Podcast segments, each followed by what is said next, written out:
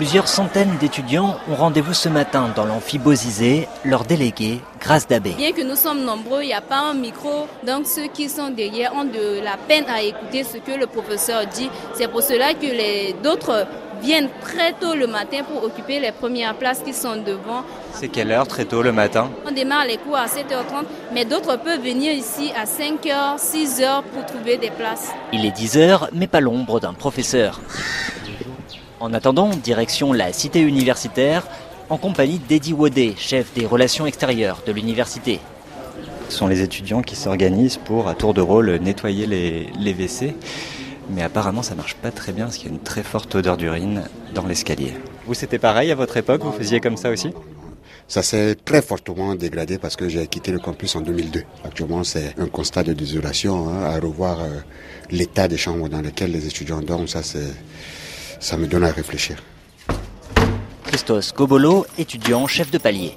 Ces toilettes-là sont déjà en état de délabrement. Donc on a essayé aussi de, de demander également main forte auprès des autorités. Donc ils nous ont promis qu'ils vont venir euh, arranger et on est encore en train de patienter. Ça fait combien de temps que vous patientez? Euh, Bon, pour le moment, ça fait quelques mois. Quelques mois et on est encore en train de patienter. Il y a de l'eau qui coule du plafond? Chaque matin, les étudiants font la queue devant les deux petits robinets qui sortent du sol, armés de leurs bidons qu'il faudra remonter dans les chambres. Le chef de palier supérieur, Hugues Moula. Il y a un petit robinet comme ça pour 100 étudiants. Oui, bien sûr, c'est ce que vous voyez en face, donc bon, on ne peut rien faire. quoi. C'est suffisant? Bon, c'est pas suffisant pour les étudiants en tout cas, parce que comme l'université est en train de lancer un projet en cours, donc on est patient, quoi. On est patient. Quelques moutons pèsent au milieu des détritus, le mur d'enceinte est en construction, le terrain de basket hors d'usage. Ici, les étudiants font leur lessive et un peu d'agriculture. Christophe Gobolo. Il y a les amarantes, il y a les tomates, il y a les carottes, il y a les choux. Il y a du maïs aussi, j'ai l'impression, là, de ce que je vois. Il y a également du maïs, il y a aussi les feuilles de manioc, ce qui permet aussi aux étudiants de se prendre en charge alimentairement.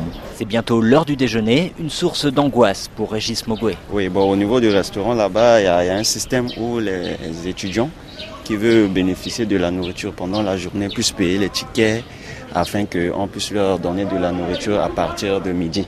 D'accord. Ok, donc vous avez déjà pris le ticket, vous Bon, pour la journée d'aujourd'hui, je n'ai pas pu valider le ticket.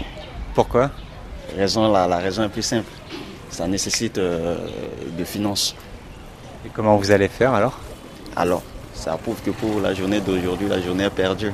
Les plus chanceux cotisent l'équivalent de 20 centimes d'euros pour plonger leur gamelle affamée dans une grande marmite. En 2016, l'élection du président Touadéra, ancien recteur de l'université, suscite l'espoir. Un nouvel étage pour le rectorat, des formations, des véhicules pour les enseignants. De nouveaux dortoirs devaient également sortir de terre, mais seules les fondations sont actuellement visibles. Les travaux sont à l'arrêt car la crise sécuritaire a fait doubler le prix des matériaux. Les étudiants prennent leur mal en patience. Carole Valade, Bangui, RFI.